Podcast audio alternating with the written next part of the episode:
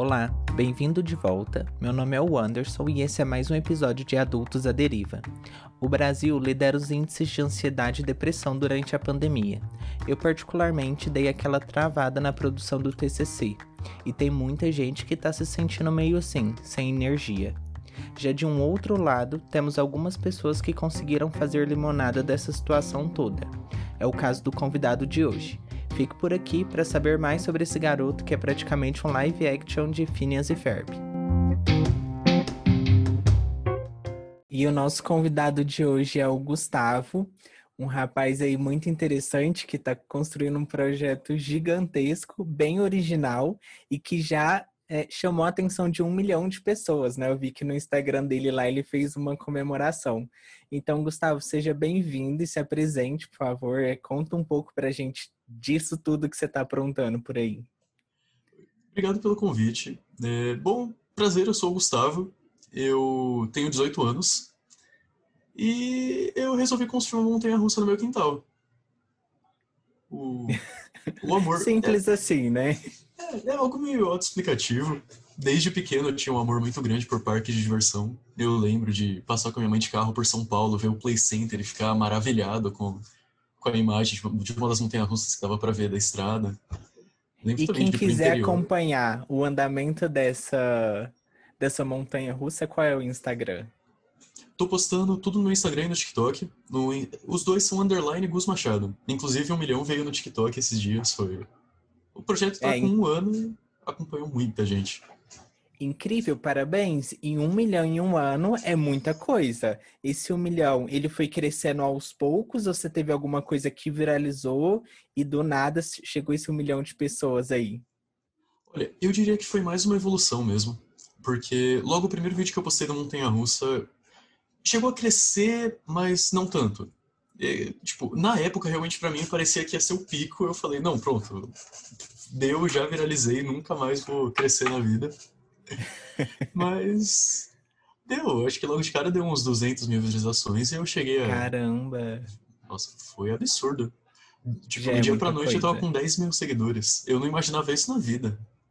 E você tem 18 anos, né? 18 anos, você tá saindo. Isso se já estiver saindo, né? Quase que tá na adolescência ainda.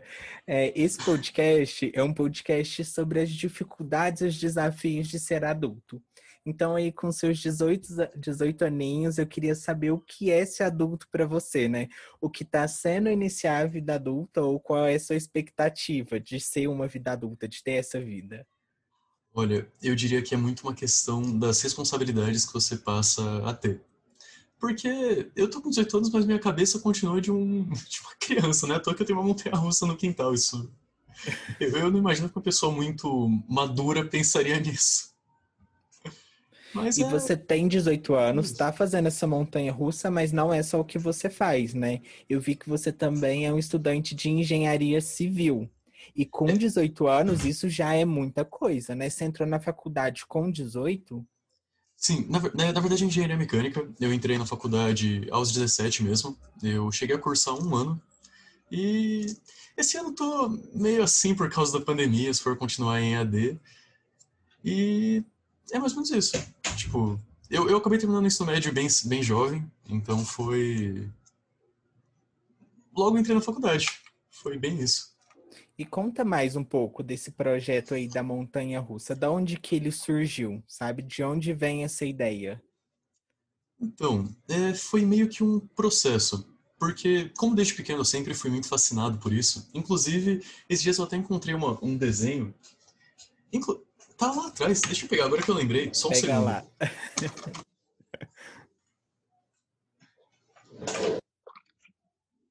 Sabe, realmente esse negócio de parque de diversão teve muito presente na minha vida desde pequeno.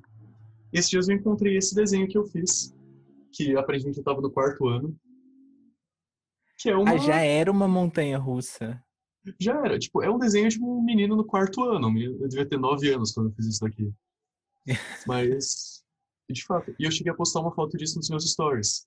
E a minha avó respondeu falando que ela lembrava, deu conversando, falando sobre montanha-russa pequenininho. E eu realmente não lembrava dessas coisas.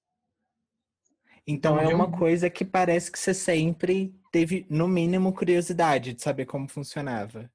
Sim. E é uma coisa, cada hora eu descubro algo além, que nem eu realmente não lembrava desses desenhos. Meu irmão veio pedir o caderno de desenho que ele precisava para a escola.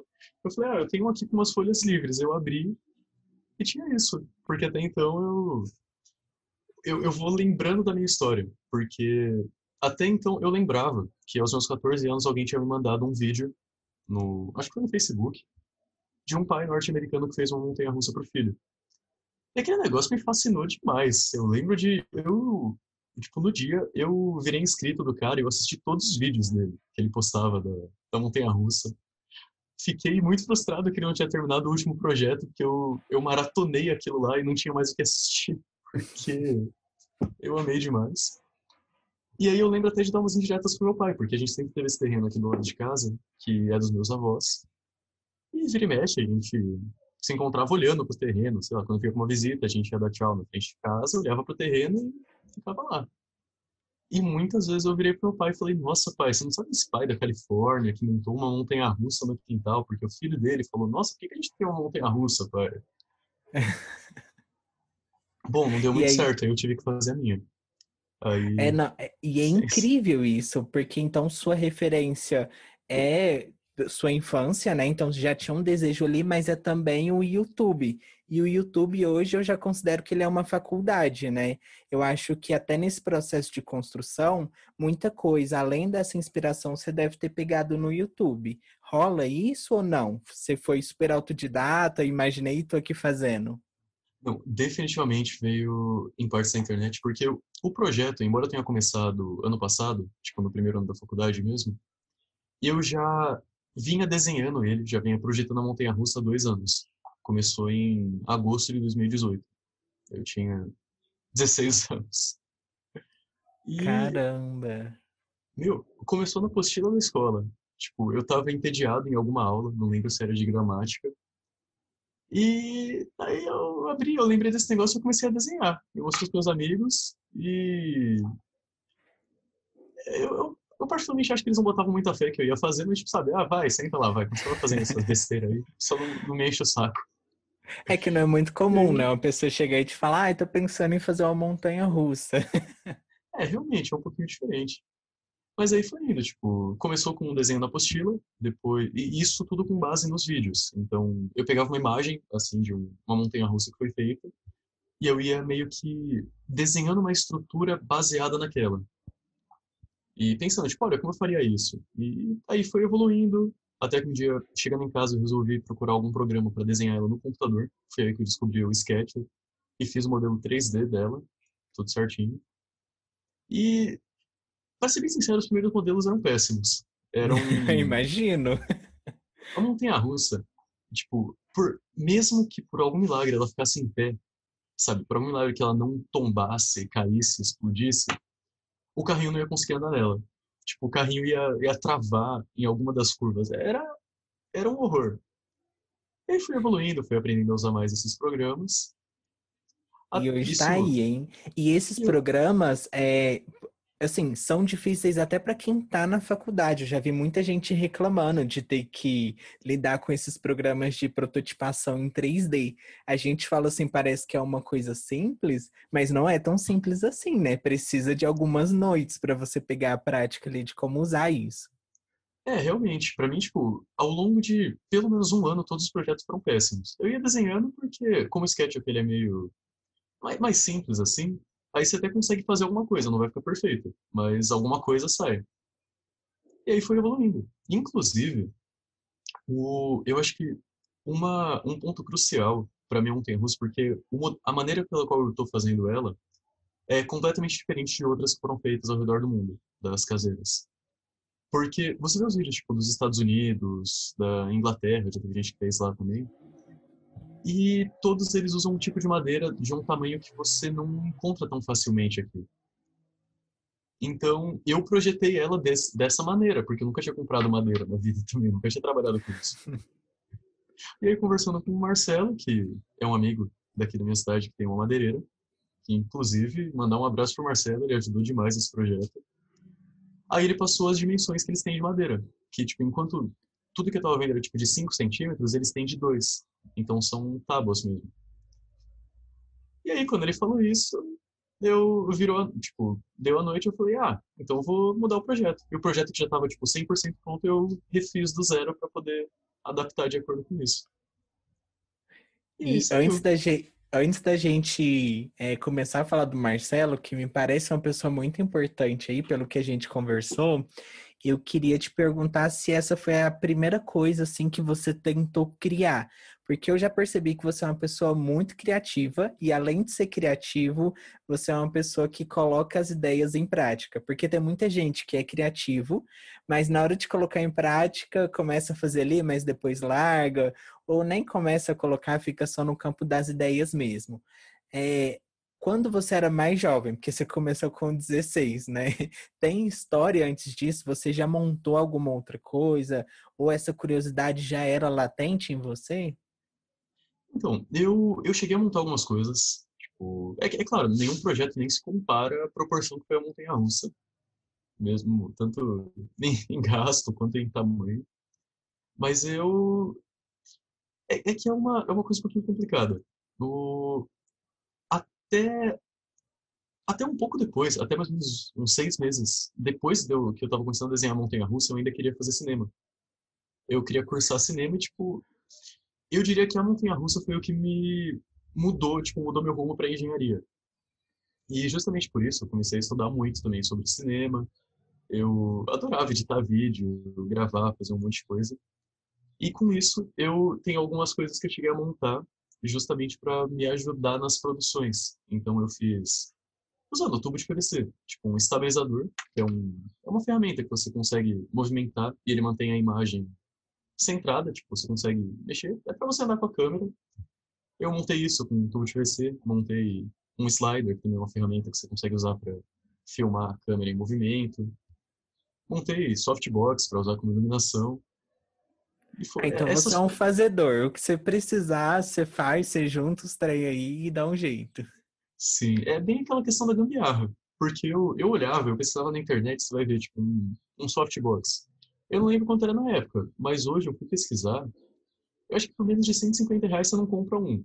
É, não dá, é mais ou menos isso mesmo. então, aí é bem isso, tipo, o estabilizador, a mesma coisa. O estabilizador eu montei com 20 reais também. Então... E aí agora a gente vai entrar na coisa do custo, porque você falou de dimensão de projeto e realmente é, acompanhando suas redes sociais lá, eu vi que é um projeto grande e a primeira coisa que eu pensei foi em custo. Eu sou administrador, então talvez seja por causa disso, mas eu queria entender como é que você começou a bancar esse projeto, assim. É, como é que você começou e como é que você está bancando hoje? Porque ele me parece um projeto caro. Tem até solda, muita madeira, muito ferro. Como é que está sendo isso? Sim. Então, é que para começar, na verdade, eu diria que o, o projeto pode ser separado em, em duas fases. É, logo no início, eu, eu não trabalhava, mas eu sempre fui muito econômico com o dinheiro que eu ganhava. Então, se eu ganhava alguma coisa de Natal, de aniversário, o dinheiro ia ficar lá por 10 anos até eu, gastar com alguma coisa. E foi mais ou menos isso como a russa. Eu, eu não lembro ao certo se eu tinha algo em torno de 700 reais para usar para fazer a montanha russa. Eu falei, ah, eu vou começar, é, vai acabar o dinheiro uma hora, depois eu me viro para conseguir o resto. Então eu, primeiro, tipo, fui atrás de pouquinho, foi cerca de 9 metros de madeira para fazer o primeiro, a primeira sessão de trilho, que é, é plataforma de embarque mesmo, que é de um metro e meio, pequenininho. Montei, deu tudo certo. E aí eu fui atrás do Marcelo, da, da Mademar, e pedi. Foi aí que, tipo, eu tive o primeiro grande apoio nesse, nesse projeto. Inclusive, agradecer de novo demais o Marcelo por tudo isso, porque sem ele esse projeto teria sido mil vezes mais difícil. E aí fui indo. Fui montando com o tempo e Nessa primeira fase, o projeto ele era um pouquinho mais simples. Então, tudo ia ser feito de madeira. Ia... Era, era bem aquele negócio com uma, uma redução de custo. Com o TikTok, conforme o TikTok foi crescendo, apareceram algumas oportunidades de jobs. Então, eu cheguei a fazer com o Kawaii, eu cheguei a fazer com a Resso, e com a MyToy. E com isso, surgiu um caixa um pouquinho maior para fazer o projeto. E aí que veio a, primeira ideia. O carrinho que até então ia ser de madeira, é, eu mudei e agora ele está sendo feito de aço. Foi, foi, tipo, não, não foi exclusivamente pelo caixa, foi mais uma, uma série de fatores. Um dos fatores foi que eu comecei a conversar com a minha professora da faculdade de física sobre o projeto. Eu falei, nossa, eu queria muito poder fazer ele de aço. Ela falou, ah, por que são os laboratórios da faculdade? E isso já levantou uma, uma chama. E aí eu pensei, ah, pode ser. Deu que deu uns problemas lá, não conseguimos usar os laboratórios da faculdade, ia ser muito enrolado, ainda mais com a pandemia. Eu falei, ah, quer saber? Eu vou, eu vou comprar uma máquina de solda, os EPIs. E aí comecei a montar. Tipo, realmente, ainda assim, não foi. Eu procurei pelo mais em conta. Eu uhum. encontrei, tipo, uma máquina de entrada, uma. Os EPIs necessários mesmo. E aí saiu. Mas, sabe, tipo, isso, eu diria que esse projeto não teria. Essa evolução na, na questão, tipo, de tecnologia, qualidade, assim, de tudo isso, não seria possível se não fosse, acho que primeiro pelo Marcelo, ter ajudado tudo com as tábuas, e depois com as os jobs que apareceram.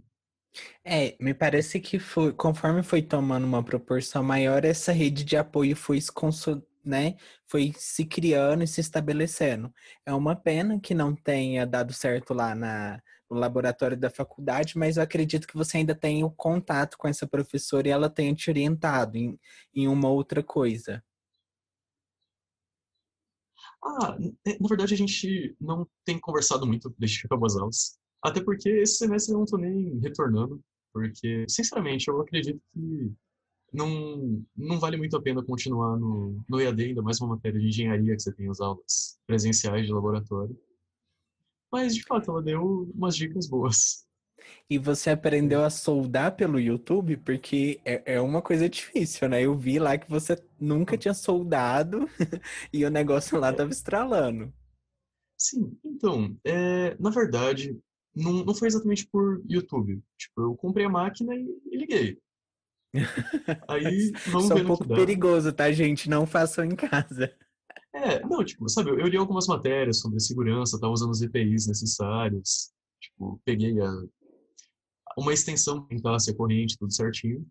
E eu lembro que da primeira vez que eu fui soldar, eu abri uma live no TikTok. Então eu, eu dava uns pontos lá, e aí eu ia ler os comentários, a galera falando, ah, faz tal coisa, faz tal coisa. E acabou indo.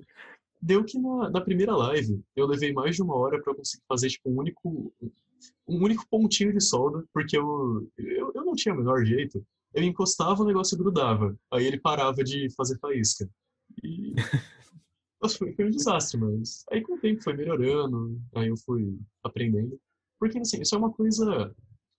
É, não que seja a coisa mais simples do mundo, mas também não é um bicho de sete cabeças. Se você aprender a controlar a mão, tipo.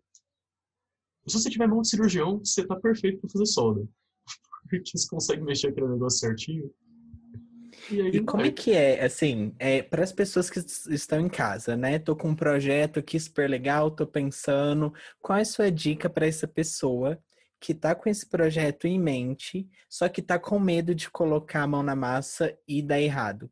Porque pelo que você me falou, você tinha uma ideia lá quando você era criança, esse projeto foi crescendo, a ideia já se transformou diversas vezes e em nenhum momento você falou que ou pareceu que você estava com medo de dar errado, né? Então, como é que funciona isso, sabe? É, isso é uma habilidade que você conseguiria ensinar, ou pelo menos dar uma dica para quem está com essa vontade de tirar um projeto do papel? Então, eu acredito que as coisas só dão erradas quando a gente permite que essas coisas deem errado. Porque, pensando no projeto da Montanha-Russa, muita gente fala, tipo, ah, nossa, imagina se ele solta o carrinho, terminar a Montanha-Russa, solta o carrinho e a Montanha-Russa quebra. Existe essa possibilidade. Do jeito que qualquer coisa que a gente fizer na vida é, nunca vai sair perfeito, nunca vai sair exatamente da maneira que a gente esperar. O que a gente não pode é simplesmente aceitar, falar, não, deu errado, vou, vou largar, já deu errado mesmo. Porque a gente tem que sempre ter em mente que vai dar errado, tipo, certamente vai dar errado, você só tem que pensar em alguma maneira de resolver. Isso vale para tudo, isso vale para montanha russa, isso vale para algum projetinho menor. Um, um, exemplo, antes eu brincava um pouquinho com programação. E vai, no começo do dia eu, eu tava programando lá, aparecia um erro, eu não conseguia passar a informação de um negócio para o outro. Eu ficava com aquele negócio o dia inteiro na minha cabeça que eu não conseguia resolver. Chegava 11 horas da noite e falava, nossa, era só, é só botar um ponto e vírgula. e faz, sabe? O que você não pode é desistir, porque se você desistir, aí sim que as coisas vão dar errado. Eu, e ter essa curiosidade, né, de passar então, quando der errado, observa para entender como é que você pode ultrapassar aquele desafio. Achei muito bacana, mas existe um senso comum por aí, né, de que o brasileiro ele não é a pessoa que coloca muita mão na massa, né? A gente tem sempre uma referência, não sei, talvez por causa dos filmes, né, já que você gosta tanto de cinema, de que o americano é aquela pessoa que se o telhado cair, ele sobe e conserta. Se a pia estourar, ele sempre tem uma bolsa com os materiais. E o brasileiro não, ele é a pessoa que contrata. Então, se a minha casa estragou alguma coisa, eu vou e chamo um, uma né, um pedreiro ou um eletricista, né? A gente tem até muitas profissões, inclusive o marido de aluguel. É, eu queria saber o que, que você acha disso, se você se vê diferente ou se você se sente especial quando você olha para as demais pessoas. Ou não, você acha que, ah, não, qualquer pessoa que quiser vai fazer uma montanha russa. Eu, eu acredito nisso. Então, é, sobre esse negócio, eu eu acredito que, embora não seja uma cultura tão frequente aqui no Brasil, eu, eu acho que existe até uma, um certo número de pessoas, pelo menos eu, eu vejo no meu, meu vínculo de amizades, que tem um. É, tem até um, um número forte. Meu tio, que desde pequeno, eu gosto muito desse tio, tem uma série de ferramentas que eu tenho ganhado. Os presentes mais legais eram deles, eram, eram dele. Que ele, ele dava ferramenta para mim de aniversário, de Natal. E ele é uma pessoa que sempre que quer montar alguma sempre que ele quer fazer alguma coisa, ele monta. Ele já fez carrinho de rolimã pro meu irmão, já montou, montou uma casinha linda pro, pra cachorra dele. E eu vejo, sabe, ele como pessoa, um exemplo, assim. Gosto muito dele. E, sabe, é, eu acho que é inegável mesmo que, de fato, os Estados Unidos têm mais essa cultura que a gente. Até, se for comparar as lojas de, de material de construção lá, você é, é outro nível. Eu, eu acompanho muito conteúdo norte-americano no YouTube e a galera até zoa dos caras que tipo compraram não sei quantas tábuas para tentar montar alguma coisa, e depois conseguiram porque eles achavam que eu conseguia fazer sozinho. Mas é, você perguntou se eu me acho especial. Isso. Eu, eu não sei. Eu diria, eu acho que é mais uma questão de força de vontade. Porque sobre a montanha russa, eu, eu não sei se seria algo especial de mim. Tipo, realmente, se. É, é mais uma coisa. Se você tiver paciência, faz tudo. Se você tiver força de vontade, você consegue, porque não é um bicho de sete cabeças. Você consegue tomando inspiração, ainda mais hoje com a internet. Você pesquisa, você consegue ler. Tendo vontade, você faz de tudo. E eu acho que o brasileiro podia ter mais seguir o exemplo. Eu acho que realmente, de fato, né? Então é ter um pouco de paciência e dar aquela pesquisada. Mas eu acredito também que a nossa cultura não é não valorize muito esse comportamento. É, pelo que você me falou, eu vejo que teve muitas inspirações além do YouTube, igual surgiu esse tio que já construía é. coisas, que já te dava ferramentas. Então, você vê que não é uma coisa que surgiu assim do acaso, né? E aí, quando assim. a gente fala sobre força de vontade, a gente fala muito da motivação, né? O que motiva a pessoa a fazer algo ou a insistir em uma atividade. É, e chegando nesse ponto, eu queria te perguntar se você sentiria a mesma motivação se o que você estivesse fazendo fosse para outra pessoa, né? Então, se ao invés de você estar tá construindo essa montanha russa porque é o seu sonho, você estivesse construindo porque uma pessoa encomendou para você. Né? E aí entra naquela coisa do marido de aluguel. Então, se eu tô na minha casa e estragou a minha casa, eu vou lá consertar. Agora, se é na casa do vizinho, eu já fico com preguiça, eu não vou querer tanto pesquisar para fazer tão bem feito. Como é que você percebe isso? Sim. É, Qual realmente. é a sua motivação, assim, sabe? E se você venderia essa motivação? É que eu diria que a, a, acho que a primeira motivação é a questão da ansiedade, que eu sou muito ansioso e uma maneira que eu meio que controlo isso é fazendo um monte de coisa, que eu nunca fico parado. Se eu fico parado, eu, eu, eu me dou mal.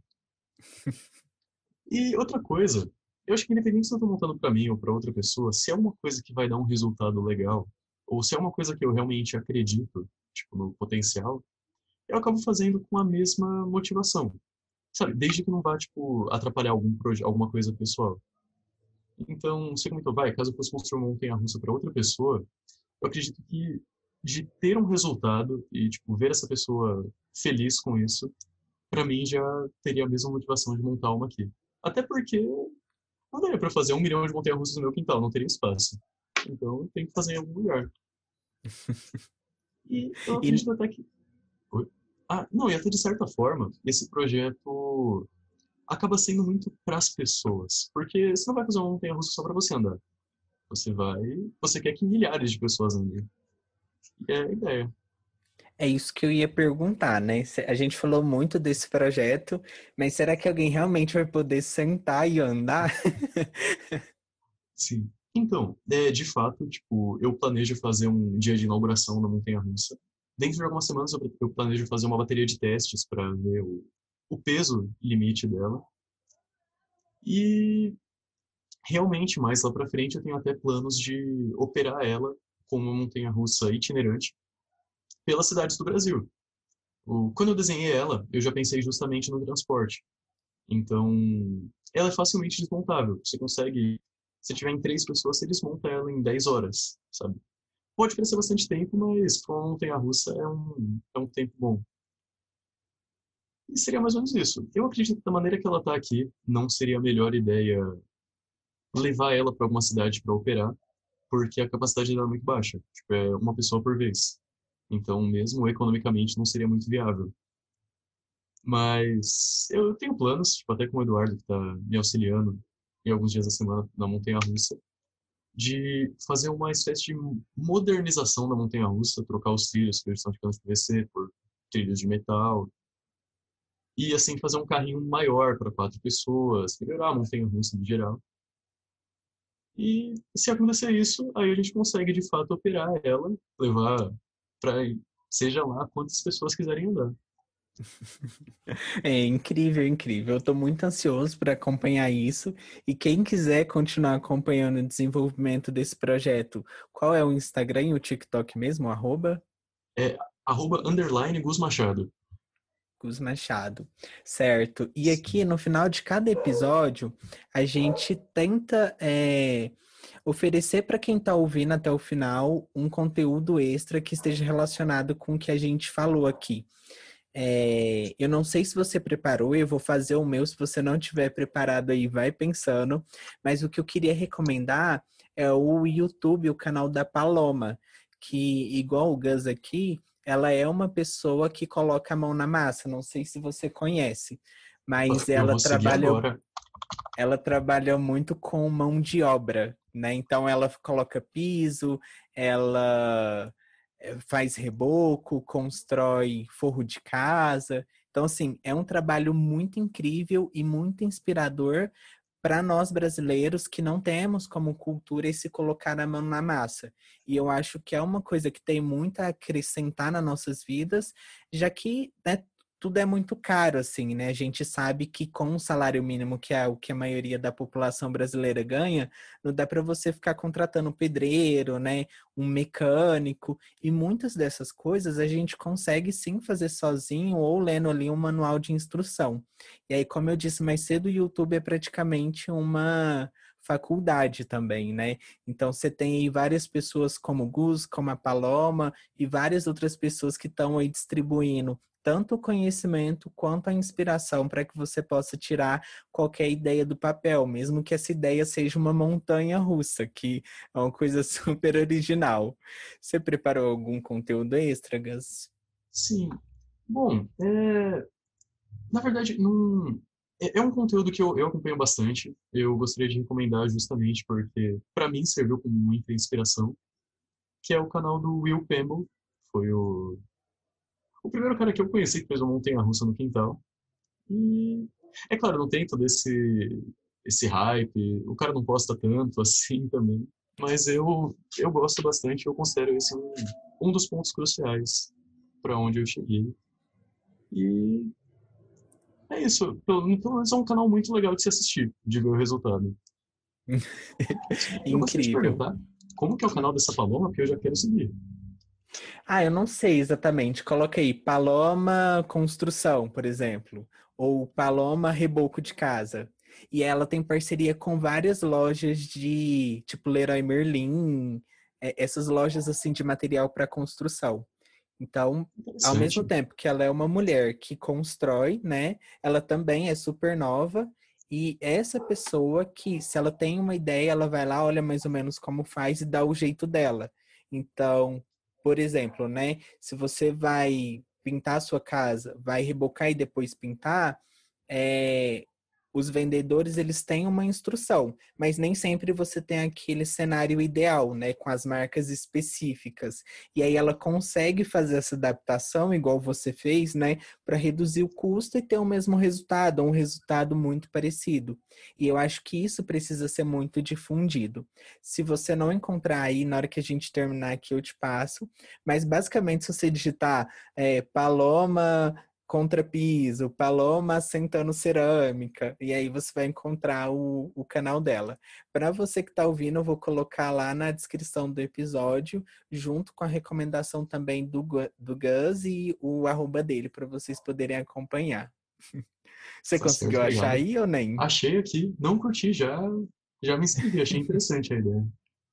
É bacana, quem sabe daqui uns dias você não está fazendo um prédio aí, hein? Quem sabe? Tematização da montanha russa. Ai, bom, Gus, eu agradeço, né? É, você ter participado, tirado esse tempo. Desculpa ter te tirado lá da sua montanha russa. Eu espero que fique pronto logo e quem sabe um dia eu não vou ir dar uma voltinha, porque eu sei que tem até música, né, no carrinho. Sim, é, tá feito o convite. E muito obrigado pelo, pela, pelo convite também para participar. É isso então, pessoal. Muito obrigado por acompanhar aqui. Até a próxima. Quer deixar algum recado, Gas, final aí? Quer um agradecimento especial? Ah, eu. É, muito obrigado. eu não consegui pensar em nada. Eu sou meio ruim com essas coisas. Valeu, pessoal. Até a próxima. Valeu. Valeu.